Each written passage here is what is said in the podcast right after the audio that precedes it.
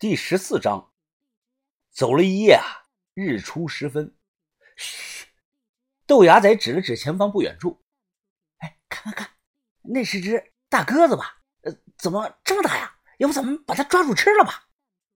确实像是一只大白鸽落在了地上，我看啊，最少它有半米大。嘟嘟嘟嘟嘟，老胡叫了两声，扔过去块石头块。大鸽子立即就钻到了草里啊，消失了。啊，这不是鸽子，这是藏马鸡，这可不能吃啊，是保护动物啊。老福说完，看了看周围，哎呀，看到这个东西啊，证明咱们已经进到了迷药山的外部了。这里啊，向北走能通过雪山，向南走啊，则是一望无际的荒漠之地啊。哎，王教授啊。从现在咱们开始得小心点了啊，尤其是晚上睡觉的时候，因为这里啊可不单有猞猁、金猫、兔狲、藏马鸡，哎，还有那个野驴和野狼啊。有句话我之前想问还没问呢，你们来之前有没有带支喷子来呀？喷子，我明白了，他说的是猎枪。我摇了摇头说没带，我们呢只有刀，光有刀怕是不安全。老福放下竹筐，掀开布，伸手拿出来支三八大盖，枪柄处缠了油汪汪的绒布。这把枪看起来有些年头，像抗战时期的老古董。他颇为自豪啊！哎呀，这可是我爷爷传下来的，别小看他呀，最少打死过十来只野狼。进山必须得有这个玩意儿防身呐。走了一天，没什么事儿，在树林里啊，我也确实看到了好几种。见所未见的动物，比如啊，有个东西头上立着一撮毛，哎，像是猫又不是猫，不知道是什么东西。晚上露营啊，吃完干粮，钻进帐篷里睡觉。老福说他守夜，让我们都去休息。昨天晚上啊，没有睡，都很困。没多久，我便迷迷糊糊的睡着了。正睡得香，忽然我听到外头传来了类似于呼呼呼呼的声音。哎，不是人在打呼噜，哎，更像是某种动物的叫声。我立即就钻了出来。只见老福站在火堆旁啊，他手握着喷子，眼睛死死地盯着林子的深处看。于哥也听到了怪声出来了，皱着眉问道：“这这是什么声音啊？”“哈搓搓，话西西啊，一种土脏话。”老福紧张啊，啊是黑瞎子啊！密药山西边有这个东西。怎么跑到这儿来了？听声音啊，离得不远了，可不敢睡了。赶快把人都叫起来吧！我还没见过熊呢，更别说是野生的，才知道熊是这么叫的。说不怕假的，包括经验丰富的向导老福，谁都怕。都说黑瞎子能吃人肉啊！哦哦哦哦！很快，这个声音又来了。这次听得更清楚了，声音更近。就是啊，只能听到声音，看不到在哪里。小轩的脸色发白，他从后腰处摸出把锋利的匕首，紧紧地攥在自己的手里，借此壮胆。砰的一声，老福呢朝空中放了一枪，满脸的紧张。他突然用很大的声音唱了起来：“哎呦，嘿嘿嘿！”三月三，一身如珠装小皮儿哎，大姑二姑放一旁哎，二姑家的老汉想偷吃哎，大姑让他滚一边儿哎，哎，快快快，你们都唱起来啊！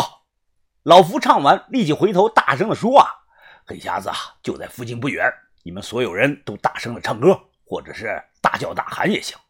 敲盆子都行，能弄出多大点的声音啊，就弄出多大点的声。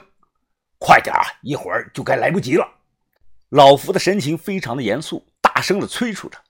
豆芽仔立即开始啊嚎叫瞎唱，我们几个男的也开始跟着老福是大喊大叫。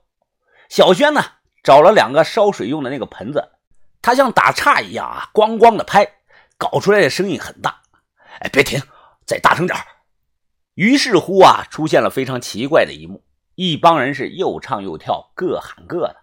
伴随着小轩卖力的咣咣的敲盆声啊，我们像支五音不全的杂牌的乐队。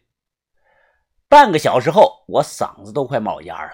老胡一挥手，我们都停了，伴随着各种噪音啊，戛然而止。仔细的聆听了一会儿，听不到先前那种呼呼的叫声了。老胡松了口气，擦了擦汗。哎呀，黑瞎子最怕人多噪音了，应该是被吓跑了。哎，不过咱们保险起见，再加一个人守夜。我来，我叫手。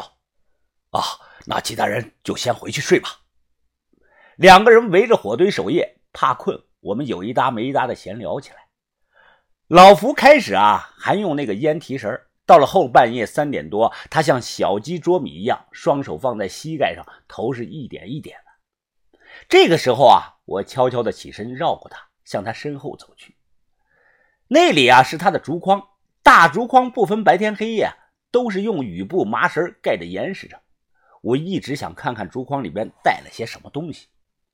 哎，是有人有点不厚道，偷看别人隐私，但是我好奇呀，蹲下来，我伸出手去解麻绳。哎，别动他！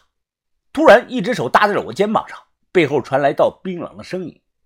我慢慢的转头，看到老福神色冷漠的站在那儿，双手端着猎枪。啊，福福叔啊，你没睡啊？我以为你睡着了。呃，我看你这个绳子开了，帮你系一系。小伙子，我们每个人都有隐私，我去翻你的包，你乐意吧？啊，对不起啊，福叔，我错了。你记住我的话啊，下不为例，再没有下次了。说完，老福脸上。紧张的表情瞬间消失，突然呢，露出了一丝笑容。他拍了拍我：“哎呀，看你紧张的，哎，逗你玩的啊！哈哈，我筐里啊也没什么不能看的，就是一些干粮水和应急的物品。呃，要不我现在解开让你看一看？啊，别别别，不用了，福叔，我信你。我忙笑着摆手。天亮之后啊，我们继续的赶路。根据老福的推测，我们腿脚快的话呀。今天傍晚能走到独龙河附近，然后顺着独龙河向上游走那么两到三天啊，就能到达迷药山的最深处那块人迹罕见、盆形的地区。走时一看啊，好家伙，就在我们营地两百米外啊，靠西的方向，地上隐隐约约留下了一排奇怪的脚印，有排球那么大。这就是找一位经验丰富的向导的好处。如果不是老福让我们昨晚发疯似的唱歌狼嚎啊，现在恐怕是凶多吉少。走到中午啊，突然我裤兜里装的手机响了，那个提示音是短信。哎，这个是怎么回事啊？从进山不久后开始，手机就一直是无信号的状态，怎么越往深处走，突然手机还有信号了呢？真是见鬼了吗？